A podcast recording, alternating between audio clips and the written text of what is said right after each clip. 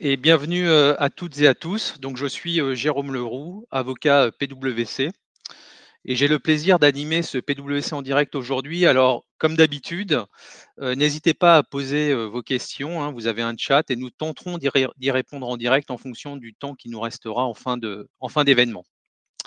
Sujet du jour, euh, le souhait de, relocalisation d'une partie de notre appareil euh, productif connaît un nouvel élan avec l'apparition de la crise sanitaire qui a bousculé finalement les lignes et doit nous faire évoluer ou doit faire évoluer les certitudes que nous avions.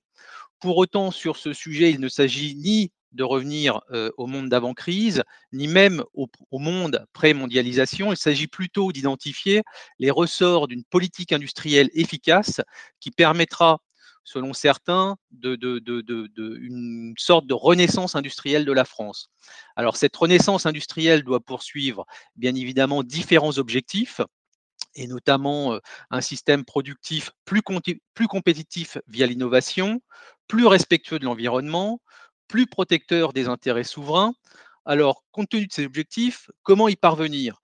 Quels sont les axes de cette renaissance industrielle? Comment intégrer euh, les sujets autour de l'innovation, de la décarbonation, des impôts également dans cette renaissance. Pour y répondre, j'ai le grand plaisir aujourd'hui d'être accompagné par deux invités. Donc Pascal Turquetil, président du groupe Muller, une ETI familiale. Pascal, je vous laisse peut-être euh, quelques euh, minutes pour expliquer qui est le groupe Muller. Merci Jérôme pour votre invitation votre introduction.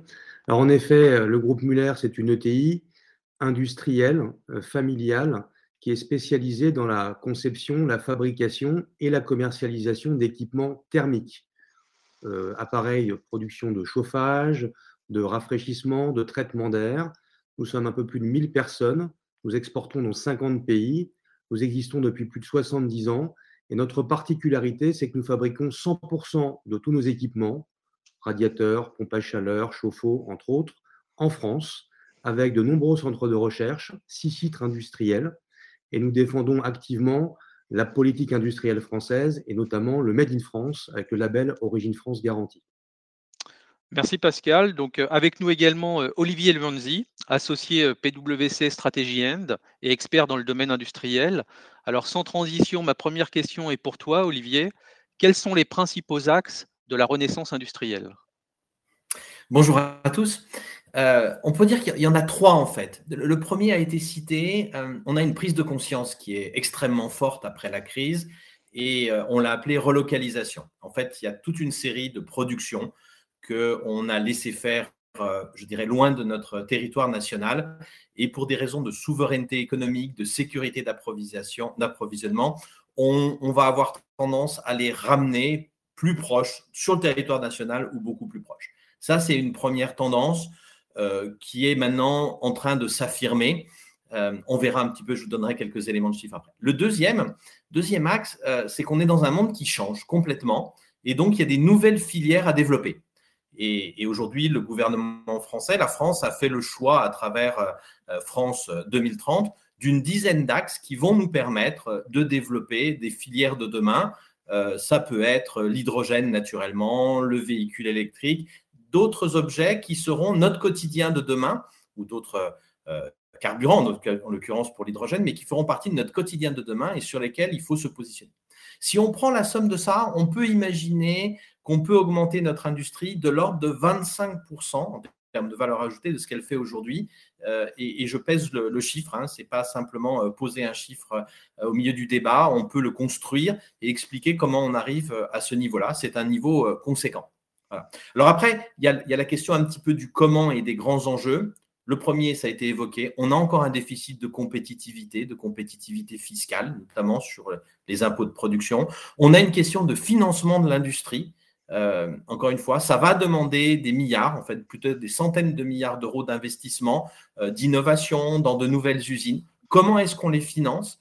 Euh, Ce ne sera pas que de l'argent public, bien entendu, surtout pas. Et là, on a un sujet en France. On a le rôle des territoires qui est essentiel et qu'on a un peu oublié à travers notre culture d'État-nation très centralisée, la formation, le foncier. Voilà quelques, quelques, je dirais, objectifs et quelques leviers qui sont devant nous pour faire cette renaissance industrielle. Alors, la, 25e CEO Survey, euh, donc, qui est faite par PwC, donc est sortie euh, la semaine dernière, et, relève finalement, révèle, pardon, plus exactement, un niveau d'optimisme jamais atteint par les dirigeants français, puisque globalement, l'étude fait ressortir un taux d'optimisme de 85% des dirigeants français. Alors, Pascal, partagez-vous cet optimisme? Qu'est-ce qui explique, selon vous, ce regain très fort en France d'optimisme, puisque dans, l'étude de, l'an passé, nous étions à 59%, et cette situation vous semble-t-elle pérenne? Bon, déjà, en, tant que chef d'entreprise, il vaut mieux être optimiste. Je voudrais quand même le préciser, tous les matins, quand on arrive dans son entreprise, il vaut mieux avoir un état d'esprit positif, constructif, qui permet d'entraîner les troupes. Donc, je partage complètement cette analyse, cette étude. Alors, comment on peut penser qu'il y a une telle progression puisqu'on a augmenté près de 25 points en une année? Si on revient un petit peu en arrière, il y a encore un an, un an et demi, il y a beaucoup d'incertitudes avec la pandémie, l'impact sur l'économie, la croissance. Les entreprises se sont largement organisées, ont rebondi, et puis se sont restructurées d'une façon euh, positive. Elles se sont modernisées pour pouvoir euh, répondre finalement à cette incertitude, pour essayer de créer un climat qui soit beaucoup plus positif, structurant, pour pouvoir euh, croire dans l'avenir. Donc le rôle des, entrepreneurs depuis maintenant deux ans, c'était de, un, rassurer, deux, stabiliser, et puis trois, se réorganiser euh, pour pouvoir euh, affronter finalement les opportunités de demain.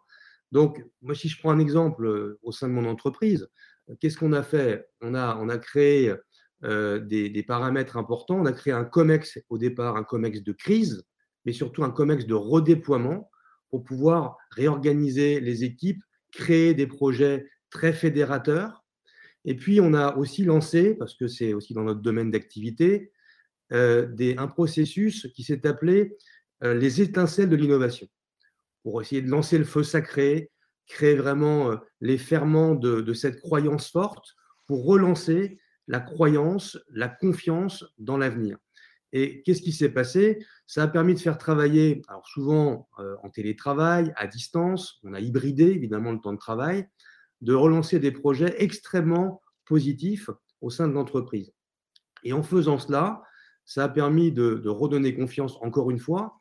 Et c'est ce qu'on retrouve finalement dans l'étude. Et je voudrais préciser aussi que la France, parmi tous les pays d'Europe, mais même à travers le monde, a largement accompagné euh, la relance avec des aides très précises. Donc je remercie d'ailleurs très largement le gouvernement, notamment le ministère de l'Industrie et de l'Économie, d'avoir accompagné les entreprises pendant cette période d'incertitude. Ce qui fait qu'aujourd'hui, euh, je pense que euh, cette période a permis à nos entreprises de se transformer et de croire dans l'avenir. Est-ce que c'est pérenne? Je pense que oui, parce que justement, depuis euh, euh, deux ans, toutes nos entreprises, et j'en parle beaucoup avec euh, d'autres entreprises dans d'autres secteurs d'activité que le mien, je suis également mentor dans d'autres secteurs avec d'autres entrepreneurs, je vois bien qu'il y a une croyance très forte des chefs d'entreprise qui souhaitent avancer, qui croient dans l'avenir, qui veulent investir et qui pensent que finalement, ce qui s'est passé depuis deux ans, c'était aussi un vecteur de transformation positive pour que les entreprises puissent de nouveau se développer aussi bien en France qu'à l'international. Donc, moi, je crois beaucoup à ça et il faut continuer à, croire dans cette, euh, ce développement dans l'avenir. Merci, merci Pascal. Alors, autre thématique euh, importante euh, dans cette renaissance industrielle, c'est le sujet de la décarbonation. Alors Olivier, comment la France finalement pourrait être ou peut-elle être en pointe dans le domaine de l'industrie décarbonée? En fait, je, reformulerai la question, c'est est-ce qu'on veut l'être ou pas? Euh, Pascal a très bien posé le sujet. Euh, si on veut refaire une industrie en France, techniquement, on sait comment.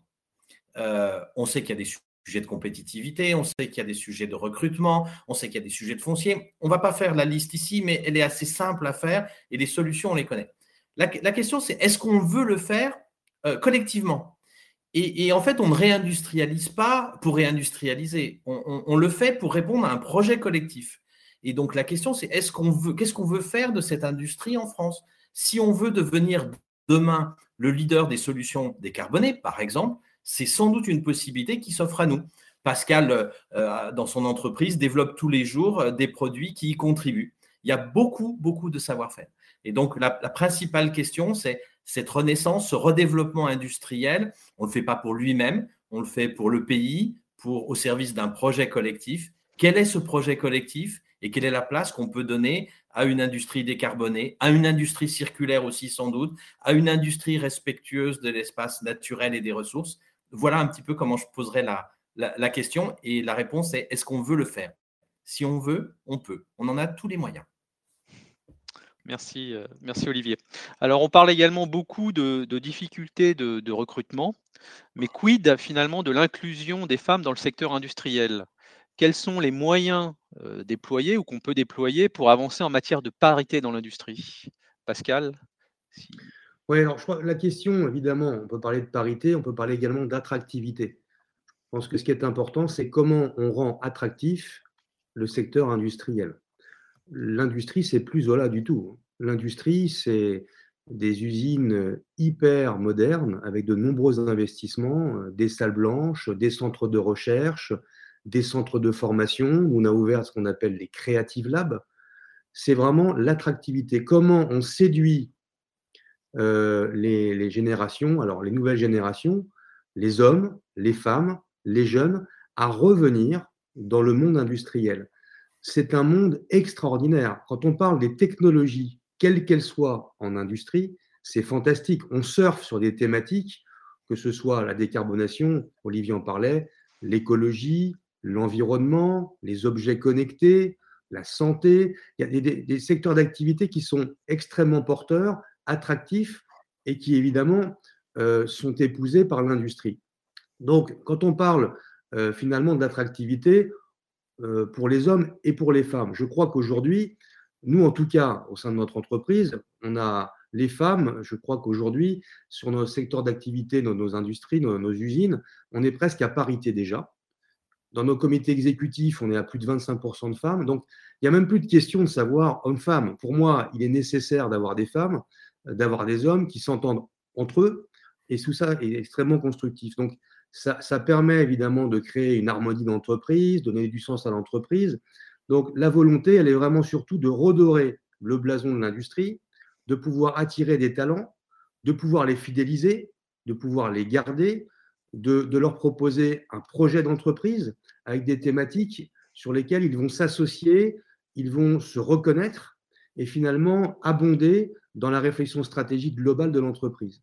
Donc, je pense qu'aujourd'hui aussi, euh, récemment, avec tout ce qu'on a pu voir en termes d'hybridation, temps de travail, euh, télétravail, là encore, je pense que c'est un sujet intéressant qui permet de mieux intégrer les hommes et les femmes au sein de l'entreprise, nous, aujourd'hui, on a de plus en plus de candidates qui postulent au sein de l'entreprise dans différents métiers. Alors, peut-être un peu moins les, métiers un peu complexes dans l'industrie, mais je dirais que avec la robotisation, la cobotisation, euh, les nouvelles technologies d'entreprise, l'ingénierie, le marketing, la supply chain, de nombreux métiers, l'international, qui sont très attractifs pour les hommes et pour les femmes. Un autre point que j'aimerais aussi préciser, c'est la question de la formation. La formation tout au long du processus, finalement, au sein de l'entreprise, que ce soit pour les hommes et pour les femmes. Là encore, ça permet de se dire, on peut faire carrière dans l'industrie parce qu'on est accompagné, parce que les sujets sont fantastiques, parce que quand on parle écologie, énergie, environnement, objets connectés, il y a des transformations, une modernisation qui sont fantastiques et attractives. Donc là encore, je pense que euh, il faut que les uns et les autres soient de nouveau au rendez-vous de l'industrie. Et euh, je lance un message aujourd'hui pour que tout le monde se réintéresse à nos métiers. C'est un métier fantastique. Alors, euh, tout à l'heure, Olivier, tu parlais des impôts de production ou des, impôts de production. Donc, on entend, quand justement on entend parler d'impôts de production pour les collectivités, de quoi s'agit-il précisément? Et comment transformer quelque part cet impôt de production pour qu'il devienne ou qu'il ouais, un, bon équilibre, oui, je vais utiliser ce mot, entre l'intérêt des entreprises et l'intérêt collectif ou l'intérêt des collectivités? Alors, euh, on a parlé, euh, on décarbonation, on a parlé euh, recrutement et, attractivité. Effectivement, l'un des grands sujets aujourd'hui qu'on a pour le développement et la renaissance industrielle, c'est la question de la compétitivité. Il y a beaucoup d'efforts hein, qui ont été faits pendant les dix dernières années. aujourd'hui, si on parle par exemple en termes de salaire, euh, on est à peu près au niveau de l'Allemagne, qui est quand même la référence en Europe. Là où on a un vrai sujet de décalage, qui euh, euh, est, un, poids lourd, enfin un sac de plomb dans, le développement de notre industrie, c'est au niveau de la fiscalité, et notamment les impôts de production. Alors, les impôts de production sont des impôts qui sont dus par les entreprises, et essentiellement par les entreprises avec, avec un outil productif, comme le nom l'indique, qu'elles gagnent ou qu'elles ne gagnent pas de l'argent. Et ça, c'est déjà un premier, sujet parce que euh, le principe même de l'impôt, et si j'appelle ça le bon impôt, c'est de partager la valeur qui est créée. Or là, que la valeur soit créée ou pas, les entreprises doivent payer ces impôts, ce qui pose un véritable sujet de principe. Le deuxième point dans, cette réforme, c'est de se dire, aujourd'hui, ces impôts, ils permettent notamment de financer les collectivités territoriales, les territoires. Si vous voulez euh, des zones équipées, pour euh, accueillir de nouvelles usines, euh, des zones dans lesquelles il y a des services de haute valeur ajoutée, c'est-à-dire sur le digital, qui accompagnent des PME sur la cybersécurité, qui sont capables de recycler des déchets dangereux. Tout ça, c'est fait par les collectivités locales et c'est financé aujourd'hui par les impôts de production. Donc, par rapport à ce sujet, on a donc un double enjeu, c'est comment on fait en sorte que ces impôts de production redeviennent la règle du jeu normal, c'est le partage de la valeur ajoutée. Et deux, comment est-ce qu'on le fait euh, en, ne coupant pas le robinet euh, de tout ce qui est fait localement et qui est si important pour accueillir les nouveaux sites industriels, développer les organismes de formation, faire en sorte que nos, les villes moyennes euh, dans lesquelles s'installent les usines soient attractives, proposent un joli cadre de vie pour attirer des talents. Voilà un petit peu l'enjeu qui est devant nous et euh, sur lesquels la plupart d'ailleurs des, équipes présidentielles sont aujourd'hui euh, interpellées. Sans doute faudra-t-il le transformer en un vrai impôt, peut-être basé sur la TVA ou sur le résultat, qui permette de partager la valeur entre le territoire et l'entreprise et permettre d'aligner les intérêts. Tout le monde, dans ces cas-là, a intérêt à un vrai succès euh, industriel de ces sites et de ces entreprises. Merci Olivier. Alors, on, a euh, pas mal de questions dans, le chat et il y en a une sur, sur laquelle j'aimerais bien vous entendre peut-être euh, tous les deux. C'est comment concilier le 100% Made in France sans jouer le protectionnisme et réussir à l'export? Je, commence, Pascal? Vas-y Olivier. On ne fera pas du 100% Made in France. Ceux qui pensent que la relocalisation va aboutir à du 100% Made in France se trompent. Je suis obligé d'être un peu direct, mais il faut casser cette idée-là parce que sinon, on n'avancera pas. Quand on a fait un, inventaire de tous les, approvisionnements importés euh, qui étaient, euh, dont on pense en demandant euh, à la fois aux données de parler, mais aussi aux acteurs économiques, dont c'était important qu'ils soient produits en France pour notre sécurité d'approvisionnement, on arrive à peu près à 100 milliards d'euros d'importation, c'est-à-dire 20% de nos importations. Nos approvisionnements à l'étranger stratégiques représentent 20% de nos importations, pas plus. Et sans doute, si on en relocalise la moitié, c'est-à-dire 10% de nos importations, on aura déjà atteint un niveau de sécurisation très satisfaisant. Donc ça, c'est le, premier point. Le deuxième, euh, on fera du Made in France quand on le valorisera. Euh, quand on fera une politique, certes, de l'offre avec des filières, mais aussi une politique de la demande. La commande publique, le code des marchés publics aujourd'hui, permet, si on l'utilise intelligemment, d'acheter du Made in France. On n'a pas le droit de dire qu'on veut du Made in France, mais on a le droit d'utiliser plein de critères sociaux, environnementaux qui permettent de le faire. Ça, c'est une solution qui est devant nous. Le deuxième élément, c'est que l'offre de Made in France pour les consommateurs, il faudrait qu'elle soit un peu plus visible, un peu plus je dirais, de qualité. Pascal l'a mentionné, l'origine France Garantie est le seul label qui vous garantisse aujourd'hui une véritable valeur ajoutée des emplois en France. Le logo Made in France est dérivé du code douanier et présente de nombreuses faiblesses sur un certain nombre de catégories de produits qui peuvent avoir une part de Made in France en fait très faible. Donc là, il y a un vrai sujet. Comment on informe les citoyens de la véritable, du véritable contenu en emploi et en valeur ajoutée France Et puis le troisième sujet, parce qu'on parle de demande, c'est le B2B, c'est l'achat des entreprises. Et là, il y a une réflexion à avoir, des politiques achats sans doute à avoir pour intégrer le coût complet euh, à l'intérieur des politiques. Les entreprises sont là pour être compétitives, ça, ça ne changera pas, monde d'avant ou monde d'après. Par contre, euh, parfois, on pense qu'on achète un produit en Chine et qu'on va être compétitif parce qu'il est 30% moins cher. Et puis quand on a fait toute la facture parce qu'il a fallu envoyer quelqu'un pendant trois semaines là-bas pour la mise au point, il y a eu des difficultés, le conteneur est resté bloqué, il y avait une mauvaise qualité, il a fallu attendre six semaines pour euh, recevoir un deuxième conteneur. Au total, la facture est plus élevée. Mais ça, ça s'appelle le coût complet. Ce n'est pas encore des pratiques généralisées dans les entreprises et c'est une piste pour valoriser le Made in France de manière parfaitement économique, parfaitement compétitive et sans jouer sur des mécanismes de protectionnisme euh, qui feraient qu'on serait aussi, euh, je dirais, euh, pas banni, mais freiné dans nos, dans nos forces d'export. Moi, je vais compléter ce que dit Olivier. Je suis complètement d'accord avec ce que vient de dire Olivier. déjà, attention aux abus. Attention aux abus. Aujourd'hui, le Made in France, ça ne veut pas dire Origine France garantie. Donc attention, le seul label, il l'a précisé, qui prouve qu'une grosse partie de la production, plus de 50% du prêt de revient, se situe en France, c'est le label Origine France Garantie.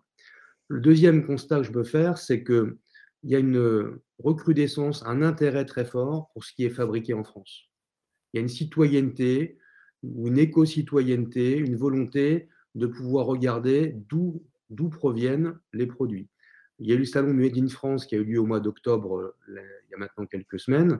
Ça a été un succès euh, énorme, ouvert par les médias, avec beaucoup de visiteurs. Nous-mêmes, on a reçu le, prix de l'innovation 2021 euh, à cette occasion. Euh, je pense qu'aujourd'hui, le Made in France, l'origine France garantie, est identifiée. Elle devrait l'être beaucoup plus. Je pense que les pouvoirs publics pourraient essayer de beaucoup plus diffuser ce qui est vraiment fabriqué en France, mettre en avant les filières qui choisissent de rester en France. Elle pousse en ce moment la relocalisation, je pense que c'est une bonne chose. Euh, mais là encore, ce qui va faire la différence, c'est l'innovation. Comment peut-on euh, fabriquer en France des produits pour, euh, pour qu'ils soient compétitifs sur le marché français, mais également compétitifs sur le marché international? Il faut absolument que ces produits, ces équipements apportent de la valeur ajoutée. Comment peuvent-ils avoir une valeur ajoutée? Parce qu'ils sont innovants, parce qu'ils sont brevetés, brevetés, protégés, uniques. Donc, on, peut, on est obligé de relier la stratégie industrielle et la fabrication française à la politique d'innovation. Donc là encore, il faut absolument investir dans la recherche, dans les nouvelles technologies, abonder également euh, vers les structures d'enseignement pour avoir les meilleurs chercheurs qui peuvent rejoindre les filières françaises et ne pas partir forcément euh, à l'étranger. Et je pense que euh, si on réunit l'ensemble de ces critères, il y a de grandes chances aujourd'hui de pouvoir redorer énormément la fabrication française, renforcer l'industrie française et pouvoir se démarquer avec des produits à valeur ajoutée pérennes qui pourront être vendus en France et à l'international. Merci. Alors, il y aura une petite question complémentaire, mais il y a une autre question sur laquelle j'aimerais bien vous entendre également tous les deux. Petite question complémentaire par rapport à cette question, c'est doit-on parler du Made in France ou du Made in Europe? Voilà, je, ferme cette parenthèse et ce sera intéressant de vous entendre. Mais je vous pose également une, deuxième question euh, qui euh, est une question du chat et, sur laquelle j'aimerais bien vous entendre tous les deux. C'est tout à l'heure, Olivier, tu parlais des impôts de production. Euh, mais on, pointe aussi souvent en France le coût des cotisations sociales euh, dans, la, bah, dans, dans, dans, le, dans, le, dans, le, dans, un frein finalement à euh, la relocalisation ou la réindustrialisation de la France. Et, donc, euh, j'ai envie de vous poser la question de manière simple. Qu'est-ce que vous pensez de cette affirmation comme quoi le poids des cotisations sociales finalement en France est trop lourd et freine, euh, est un frein à cette réindustrialisation, cette renaissance industrielle? Alors, le, premier point, euh, bon, les cotisations sociales, ce qui est important pour l'entreprise, c'est la masse salariale totale, ce qu'elle paye euh, pour euh, pouvoir, je dirais, profiter des talents, des compétences, de la mobilisation de ses équipes. Aujourd'hui, sur cette masse-là, encore une fois, beaucoup d'efforts ont été faits hein, pendant dix ans, c'est notamment le, CICE. il y a, il y a des plus et il y a des moins. Là, on rentre un peu dans, dans, dans, du, on raffine. Euh, on est bon sur les bas salaires, on n'est pas bon sur ce que je vais appeler les salaires intermédiaires, c'est-à-dire en fait ce qui forme les cadres euh, et les techniciens de l'industrie. Alors, ça a été un arbitrage qui a été fait en 2012 lorsque le CICE s'est installé. Euh, il n'y avait pas le budget pour aller au-delà d'un certain niveau de, de multiples de SMIC. Aujourd'hui, euh, il y a un débat pour étendre ce type de dispositif jusqu'à 2,5, 3,5 SMIC. C'est parfaitement légitime comme question. Ce serait, euh, encore une fois, c'est un des points qui blesse la compétitivité euh, de l'industrie française aujourd'hui, même si, encore une fois, je pense qu'il est un petit peu plus mineur que, les, que, que les impôts de production. Et puis, j'en profite sur le sujet Made in France ou Made in Europe? Aujourd'hui, la France est en retard en termes d'industrie en Europe. Elle n'est pas en retard, elle est la dernière du peloton des grands pays. C'est-à-dire, si vous excluez les petits pays, nous avons le plus faible PIB industriel en Europe. Ça a été un choix collectif. On l'a dit ou on ne l'a pas dit. Est-ce que ça a été compris des Français? En tous les cas, c'est un fait. Il ne faut pas attendre que l'Europe qui se porte bien au niveau industriel globalement, 19% du PIB. L'Allemagne, qui est le pays économiquement dominant en France, en Europe, est à 25% de son PIB en industrie. Il ne faut pas attendre que l'Europe nous fasse un plan super pour qu'on puisse rattraper notre industrie. Alors, ça veut dire qu'il faut que la France se remette en mouvement sur le sujet. Et quand il y aura des dispositifs européens intelligents, s'y inscrire. Le jour où l'Europe favorisera véritablement le Made in Europe, sans doute y aura-t-il plus nécessité de valoriser le Made in France. Mais en attendant, ne soyons pas naïfs, on est les derniers de la classe. Si on ne se bouge pas, on ne rattrapera pas le milieu du peloton. Euh, pour compléter ce que dit Olivier, euh, sur les charges, les impôts, c'est toujours une question de, benchmark, de comparaison? Si on regarde ce qui se passe dans les autres pays, je parle des pays européens, mais je pourrais largement étendre aux pays euh, à bas coût, pays asiatiques notamment. Évidemment que si on compare euh, les impôts de production et les charges qui sont payées en France par, rapport aux autres pays, évidemment que la France, là, est vraiment dans le pelon de tête. Donc, évidemment, quand on fait un choix d'investissement, euh, investissement industriel, investissement en termes d'innovation, même si aujourd'hui en France, heureusement, il y a le crédit impôt recherche, il y a eu le CICE évidemment, qui a, amélioré les choses. Euh, la question se pose de savoir si on doit continuer à investir ou pas euh, en France. Donc, euh, évidemment que plus on pourra réduire les, les impôts de production, je crois que c'est sur la bonne voie aujourd'hui, enfin, et plus on pourra réduire les taxes, les charges sociales, patronales, salariales, plus évidemment on sera plus compétitif et plus on sera enclin à accélérer d'autant plus les investissements en termes industriels et en termes d'innovation au sein des entreprises françaises. Pour ce qui est du, Made in Europe ou Made in France, là encore, c'est un peu mon dada. Je trouve qu'il y a des abus parce que euh, beaucoup d'entreprises finalement revendiquent du Made in France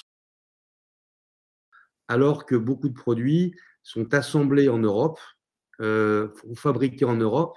Et finalement, il y a une très faible valeur ajoutée qui est réalisée en France et on revendique à ce moment-là du Made in France.